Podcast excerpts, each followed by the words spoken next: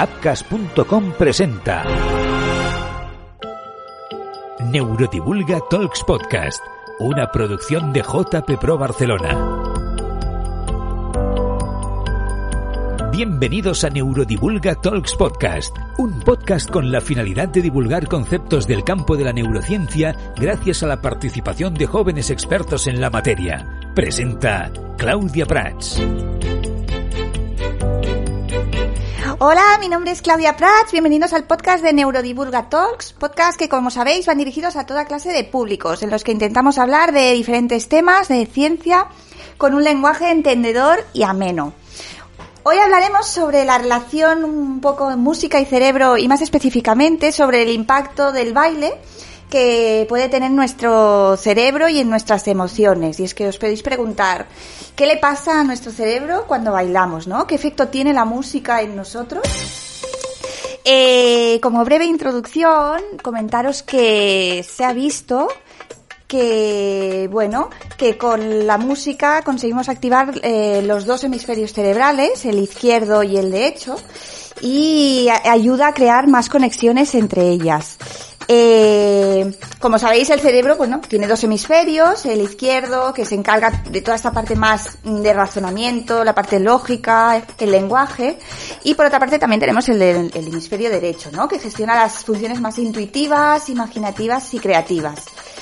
Bien, pues se ha visto, ¿no? Que, bueno, el baile ayuda a ambos hemisferios, sin embargo, potencia toda esta parte más del hemisferio derecho, la parte creativa. Eh, bueno, con esta breve intro me gustaría introducir a la, a la invitada de hoy, eh, y es que ella es bailarina y profesora de danza oriental, instructora y certificada de Stott Pilates y Low Pressure Fitness, eh, codirectora y fundadora de la escuela Shankara y bueno, y tiene experiencia también en otras danzas, como es danza contemporánea y danza clásica.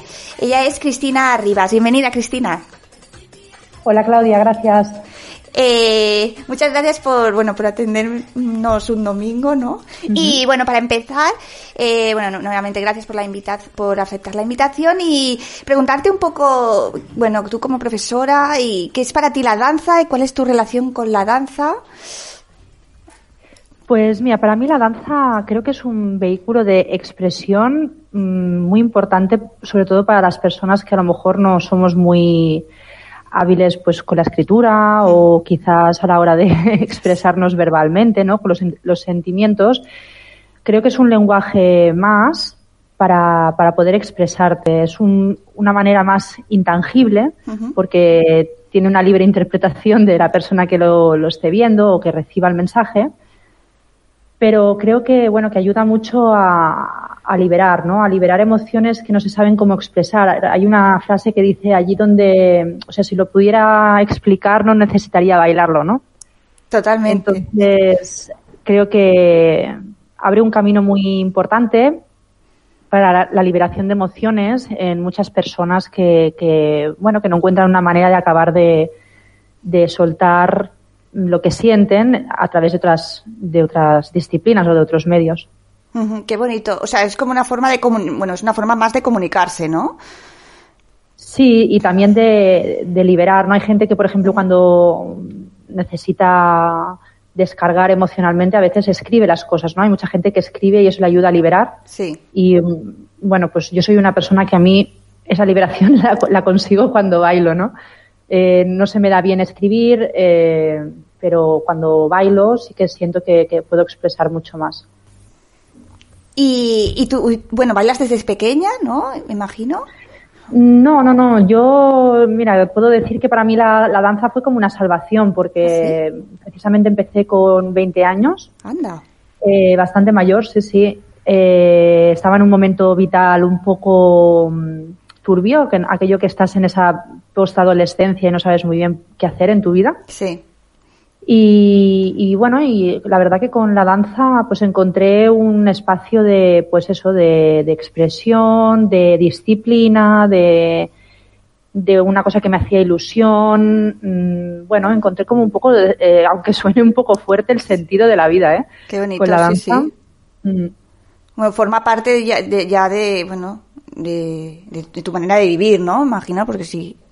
Sí, es una cosa que siempre me ha gustado, ¿eh? O sea, aunque empezara tarde, mm, yo tengo conciencia de ser muy bailonga desde muy pequeña y de hecho mi madre me, me, lo ha comentado muchas veces que llamaba la atención. Pero por algún motivo, pues cuando eh, se te plantea qué quieres ser de mayor, sí. pues no sé, en mi familia o en, en mi entorno no estaba contemplado el, el, ser artista, ¿no? No sé, era como una masa más, pero no sé, a mí se, no se me ocurrió que, que, que, podía bailar. Entonces hice otras cosas, patinaje artístico, dibujo, piano, mm, bueno, y cuando dependió de mí yo escogí bailar, porque mis padres nunca me, me apuntaron a bailar.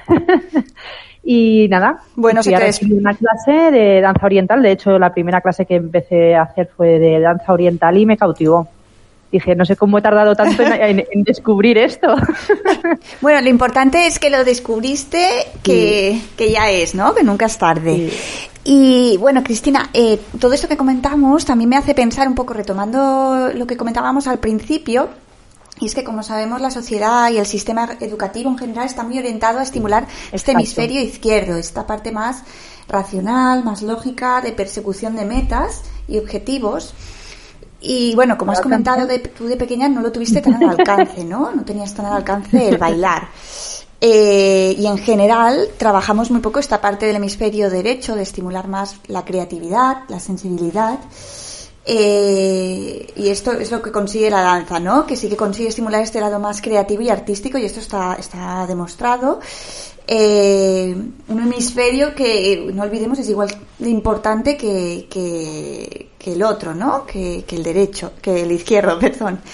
Y, y bueno, como has comentado sí. un poco tu especialidad es la danza oriental, me gustaría preguntarte un poco más al respecto. ¿Qué notamos con la danza oriental? ¿En qué consiste este baile? Mm, mira, creo que la danza oriental tiene algunas cosas en común con cualquier otra danza o uh -huh. baile, pero sí que concretamente creo que la danza oriental, eh, por el tipo de movimientos que se hacen, ¿Sí? eh, todo es como más interno, ¿no? Entonces es una danza que yo creo que tiene una parte más íntima.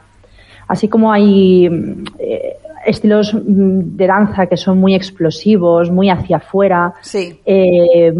muy expansivos en el espacio, muy técnicos también, técnicos a nivel de que necesitas unas eh, cualidades físicas notorias para poderlos realizar también. La, la, danza oriental no es tan exigente físicamente y con esto no quiero decir que no tengas que tener una buena preparación física, no nos confundamos porque a esto me refiero que eh, no hace falta que tengas una columna de, de, de, chicle, por ejemplo, o no hace falta que, que tengas una, una, un andeor, una rotación externa brutal de cadera, como en ballet, por ejemplo, uh -huh. sino que son movimientos que, son, que, aunque son técnicos, son un poco más dentro de, del rango de movimiento normal de un cuerpo humano. Esto quiere decir que cualquier persona eh, con un mínimo de movilidad uh -huh.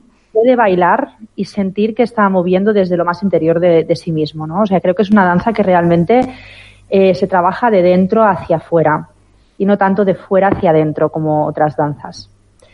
Y bueno, luego además pues eh, tiene todo un, un, un, interior cultural, ¿no? Al final eh, la danza del vientre viene de los países árabes, sobre todo de, de Egipto, sí. o sea, de la parte de, de Medio Oriente, y, y, bueno, es, implica pues el conocimiento de una cultura diferente, de unas escalas musicales diferentes, de una manera estructural musical diferente a la que estamos acostumbrados a, en, en Occidente y bueno, como tú bien has dicho, que aquí todo lo que se trabaja, normalmente lo que se fomenta es más este, este hemisferio izquierdo, ¿no? El racional, sí. el, lo, lo, práctico.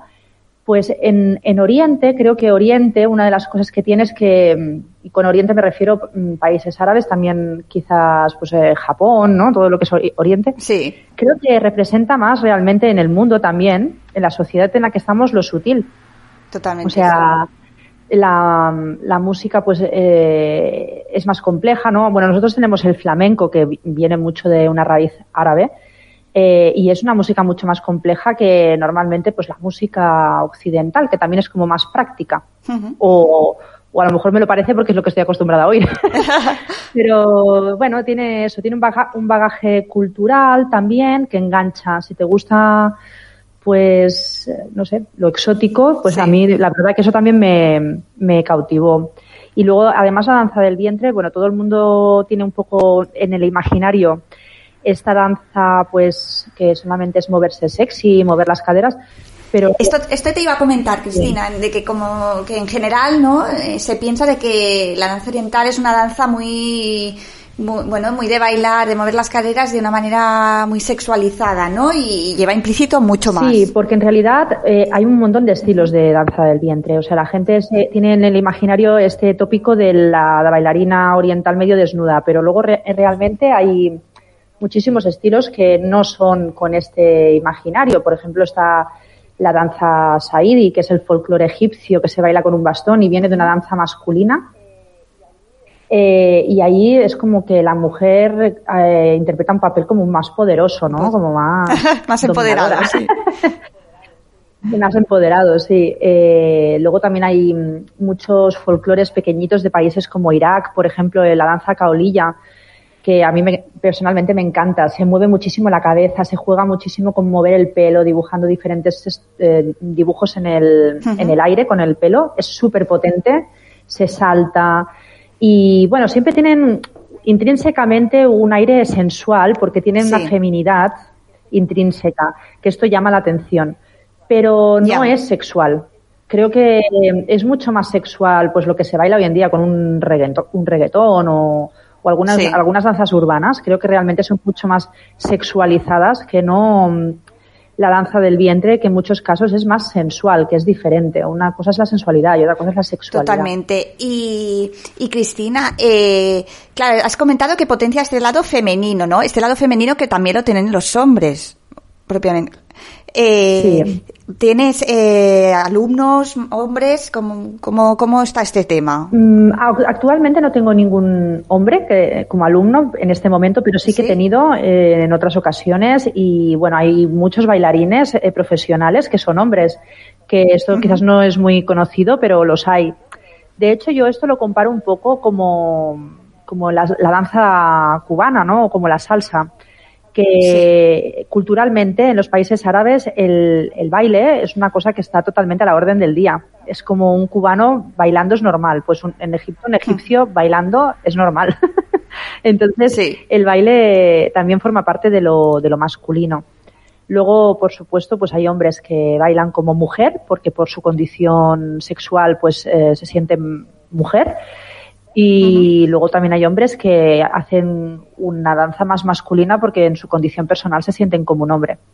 Pero el hombre baila y existe dentro de la danza oriental.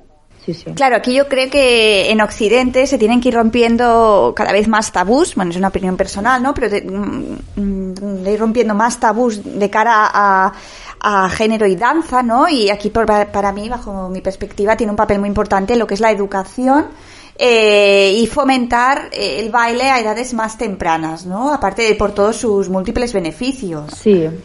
Yo creo que es muy importante ¿eh? en la educación. Creo que se aprenden muchos valores de, de disciplina, de trabajo en equipo, de autoconocimiento, porque cuando uno aprende algo, o sobre todo en, las técnicas corporales, aparte de estar en contacto con uno mismo, el tener que superarse a uno mismo, como con cualquier otro deporte, ¿eh? también hace que sepas dónde están tus límites, dónde estás tú. Y eso a veces nos falta, ¿no? Con, con, este sistema occidental en el que vivimos. Totalmente, Cristina. Y me gustaría destacar eh, algunos datos y es que bailar, bueno, sabemos que es un excelente ejercicio aeróbico, aumenta la oxigenación del cerebro, bueno, fortalece nuestro sistema cardiovascular, todo esto que puede ser muy evidente, pero que eh, creo importante, ¿no? Eh, verbalizarlo. Y a este sentido, claro, también tiene mejoras a nivel emocional, mental, ayuda a conectar con el otro. Además que cuando bailas te sientes bien, bueno, está demostrado que aumenta también la autoestima, mejora la autoestima. Eh, ¿Cómo ves todo esto en, tus practicantes? ¿Te lo comentan? ¿Ves una mejoría con el tiempo? Eh, sí, claro, yo no a todas mis alumnas las puedo conocer a nivel personal, mm, pero sí que veo cambios. Veo cambios, claro, no son a corto plazo, pero sí a largo plazo veo como eh, sobre todo cómo, cómo, dejan que salga un poco su parte femenina, ¿no? Eh, creo que en Occidente nos pasa mucho, bueno, digo Occidente porque a veces todo es sexualidad, ¿no? Y, como decía, lo de la sensualidad es otra cosa.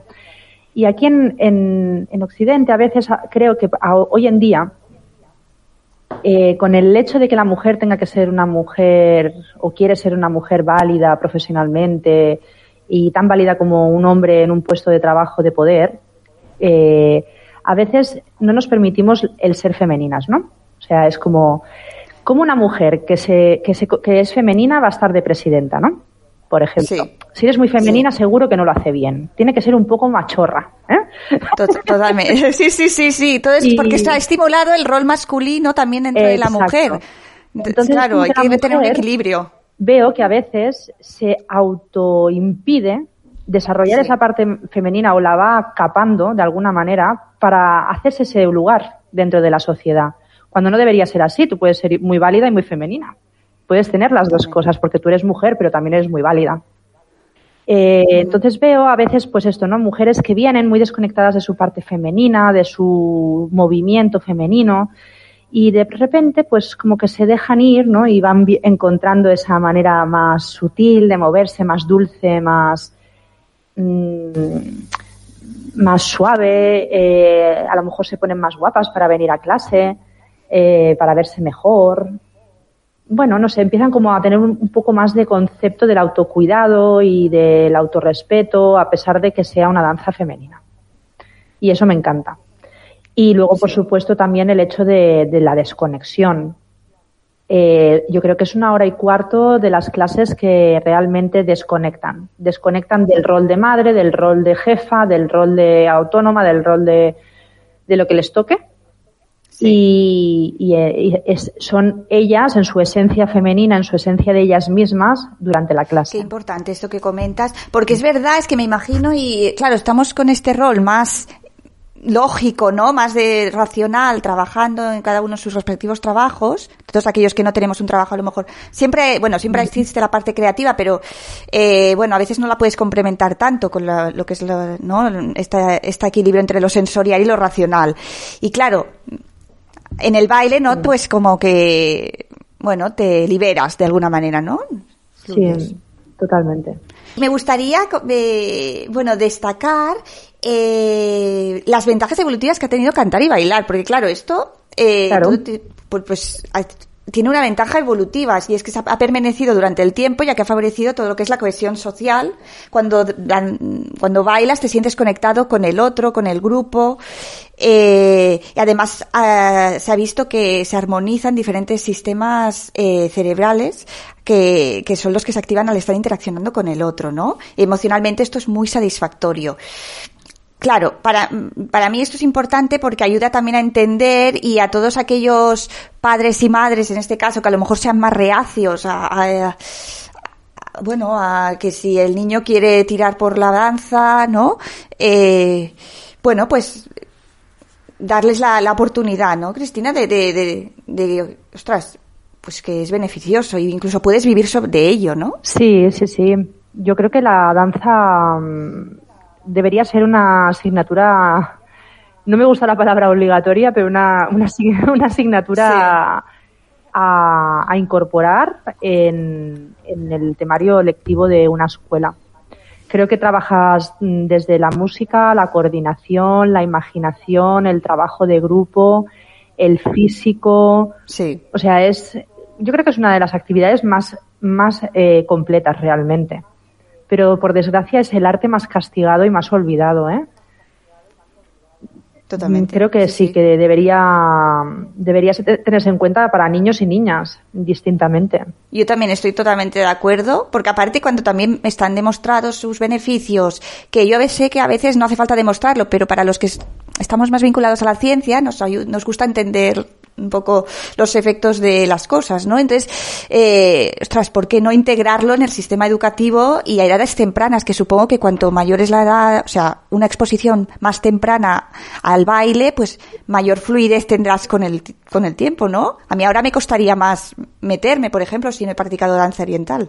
Sí, claro. A ver, yo creo que mm, eso depende ya de la orientación que tú le quieras dar. Yo creo que mm, para bailar todos estamos siempre a tiempo porque como decimos, mm, puedes buscar unos beneficios u otros dentro de la danza. O sea, para esos beneficios psicológicos, físico-mentales, eh, yo creo que siempre estamos a tiempo. Hay danza para adultos, la danza para niños y danza para edades medias. Sí que es verdad que para dedicarte profesionalmente, cuanto antes empieces es mejor. Porque por una simple cuestión de que cuando eres niño, igual que aprendemos más rápido, que tenemos más capacidad de aprender, eh, pues con el baile pasa lo mismo, pero luego además, como tiene muchos eh, parámetros diferentes la danza, uno es el aprendizaje mental, pero luego el aprendizaje físico. ¿Qué pasa? Que tú de niño eres como un lienzo en blanco y tu cuerpo está todavía creciendo. Entonces tu cuerpo se va a, estructurar, se va a formar en función del estímulo físico que tú le des. Eh, esto se ve muchísimo, por ejemplo, en el ballet. El, el ballet que se baila con los pies abiertos hacia afuera, eh, esto es una cosa que puedes ir adaptando la forma de tus caderas a la, esta posición de los fémures a base de trabajo. Si tú este trabajo no lo haces previamente de pequeño y te pones a bailar, como fue mi caso, con 20 años, y de hecho yo empecé ballet con 24, pues esos fémures ya no van a ir más hacia afuera a partir de la adolescencia. O sea, una vez que, digamos, has acabado en la fase de crecimiento, lo típico que dicen que ya se te han cerrado las muñecas en las caderas, eh, esa estructura ósea ya no la vas a poder cambiar. Igual puedes mejorarla un poquito y puedes mejorar tu elasticidad muscular, pero a nivel óseo hay una, una parte de, flexibilidad articular que ya no vas a poder moldear. Y entonces, claro, En, las, en, las, en los bailes esos tan exigentes físicamente, como puedan ser un contemporáneo o un clásico, eh, si no empiezas de pequeño, luego no vas a tener el rango de movimiento tan grande como si hubieses empezado con cuatro años. Y ahí está la diferencia entre un niño que empieza con cuatro, que se podrá dedicar profesionalmente y aún así muchas veces necesitan tener unas, unas eh, características físicas ya un poco innatas, eh, con el que empieza tarde, que no se va a poder dedicar profesionalmente, porque nunca va a tener una rotación externa que te van a exigir para poder entrar en un ballet. Eh, por eso, bueno, la danza oriental también tiene esa ventaja, como decía, ¿no? Igual que el flamenco, igual que la salsa, bueno, pues no requieren tanta, tanta eh, exigencia física, entonces, eh, bueno, pues aunque empieces mayor podrás bailarlo sin lesionarte, sin hacerte daño, sin sentirte frustrado. Claro, Claro, y, y, esto, bueno, pone en evidencia lo que comentas, ¿no? También el, bueno, de que cuando de que tendría que estar integrado, más integrado en el sistema educativo, ¿no? Bajo mi parecer, vaya. Sí, sí, sí. Vale. Sí, bueno, y luego tener conciencia de lo que es la, la, movilidad, ¿no? Que a veces cuando hacemos educación física, por ejemplo, se trabaja mucho, pues que, a ver, el que haga 100 abdominales, ahora no sé cómo se trabajará, pero cuando éramos pequeños, ¿no? Era, pues se toca hacer 100 abdominales y ahora saltar un plinton y ahora mm, correr y a lo mejor pues se olvida el hecho de pues eso de la movilidad articular de la elasticidad.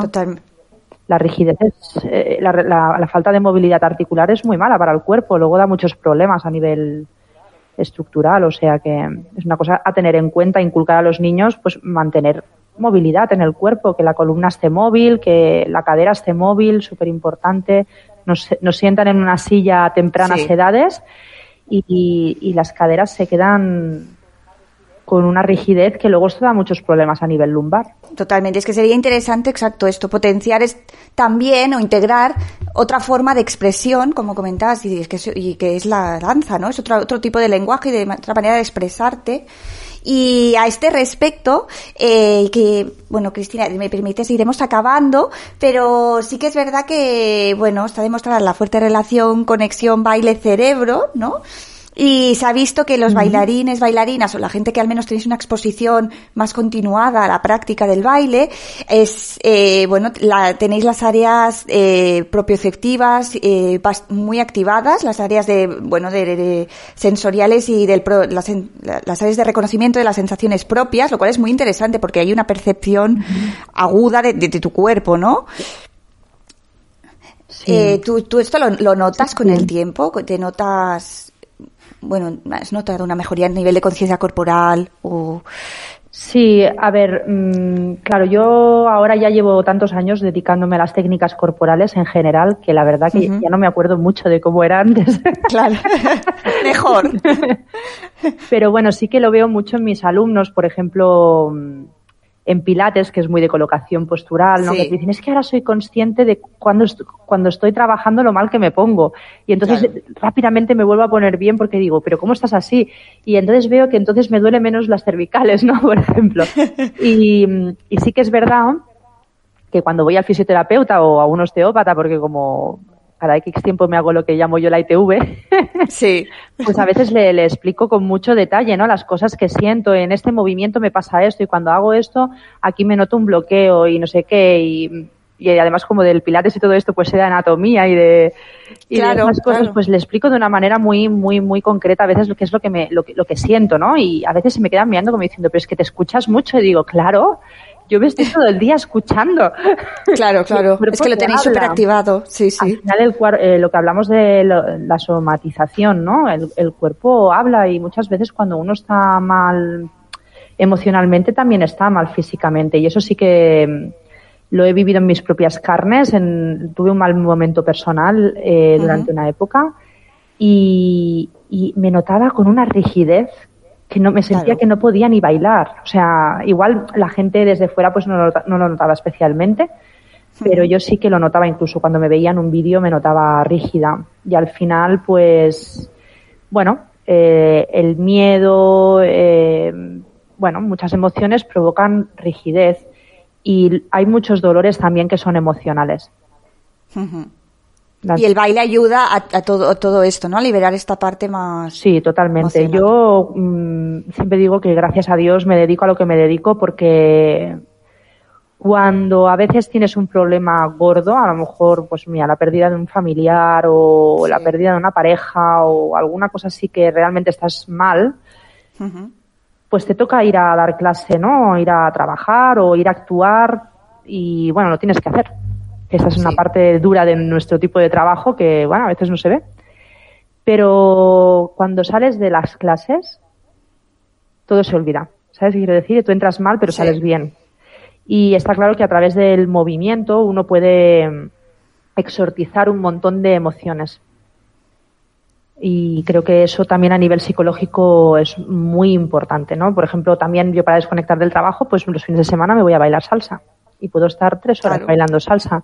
Salgo con las endorfinas a, tope. A tope, sí. He sudado un montón. Hay gente que sale a hacer running porque es parecido, ¿no? Sí. Pues yo salgo, no paro de bailar, hago un montón de cardio y cuando vuelvo a casa estoy súper liberada. Digo, aquí, vamos, estoy feliz. Totalmente, es que emocionalmente es súper satisfactorio. Sí, sí, es que ya lo nota una misma, ¿no? Después de bailar dices, ostras, me siento. Sí, bueno, y la gente sale a las discotecas a bailar por algo también. Claro, sí, sí. Sí, sí. Eh, pues Cristina, eh, muchísimas gracias por, por atendernos. Ha sido un placer. Admiro mucho lo que lo que haces, la verdad. Eh, y bueno, no sé si te gustaría acabar con un mensaje de cara a, a jóvenes y adultos. ¿Por qué no? Porque la verdad, bailar lo puede hacer todo el mundo y, y, como dice Nietzsche, ¿no? Deberíamos considerar un día perdido aquel en el que no hayamos bailado, ¿no? Y es que es verdad. sí. Bueno, yo quería también darte las gracias por haber contado conmigo. Me parece súper interesante esta propuesta de tus podcasts y además me encanta la ciencia. Yo había hecho ciencias cuando estudié y, y me encanta. Eh, eh, como mensaje diría que por favor que nadie deje de bailar, que no importa qué baile hagáis, mm, como si son danzas populares, algo, algún tipo de baile. A veces hay personas que creen que no les gusta bailar y yo creo que es que no han encontrado su baile. Cada persona, igual que tiene su personalidad, estoy segura que tienen un baile que les va a llenar. Es cuestión de probarlo, igual que pues no, si tú quieres hacer música, pues no a todo el mundo le gusta el mismo instrumento. Sí. Es prueba diferentes instrumentos que te ayuden a llegar a, a ese punto donde tú te encuentres cómodo o cómoda y puedas desarrollarte. Creo que, que todo el mundo realmente, si lo prueba, lo encuentra. Y, olvidar también, ¿no, Cristina? Si me permites, esta, este, esta vocecilla de que te dice a veces, no, lo haces mal o lo haces bien. Déjate llevar y, pruébalo, ¿no? Y deja la parte racional a un lado. Sí, no hay nada peor que en una, en, una aula de baile mm, tener esta, este monstruito atacándote, ¿eh? pensar que no lo haces bien, porque eh, está demostrado, y esto también es científico, no me lo invento, eh, hay estudios que, que, demuestran que si tú estás eh, con un pensamiento negativo en la mente, tu rango de movimiento disminuye. interesante. También cuando tú estás con un pensamiento negativo, como diciendo que no lo haces bien en una clase de, de baile, al final esto es que se traduce en una realidad. La, hay muchas personas que brillan bailando y no por su técnica, sino por su seguridad.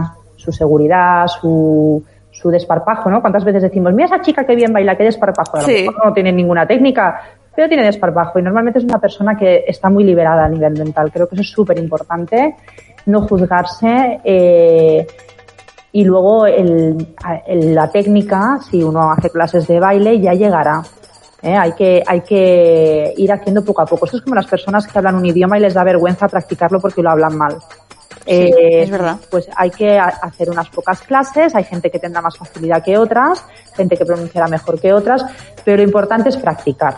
Si tú ya vas pensando que te da vergüenza hablar inglés porque no lo hablas bien, nunca lo hablarás. Y con la danza pasa exactamente lo mismo.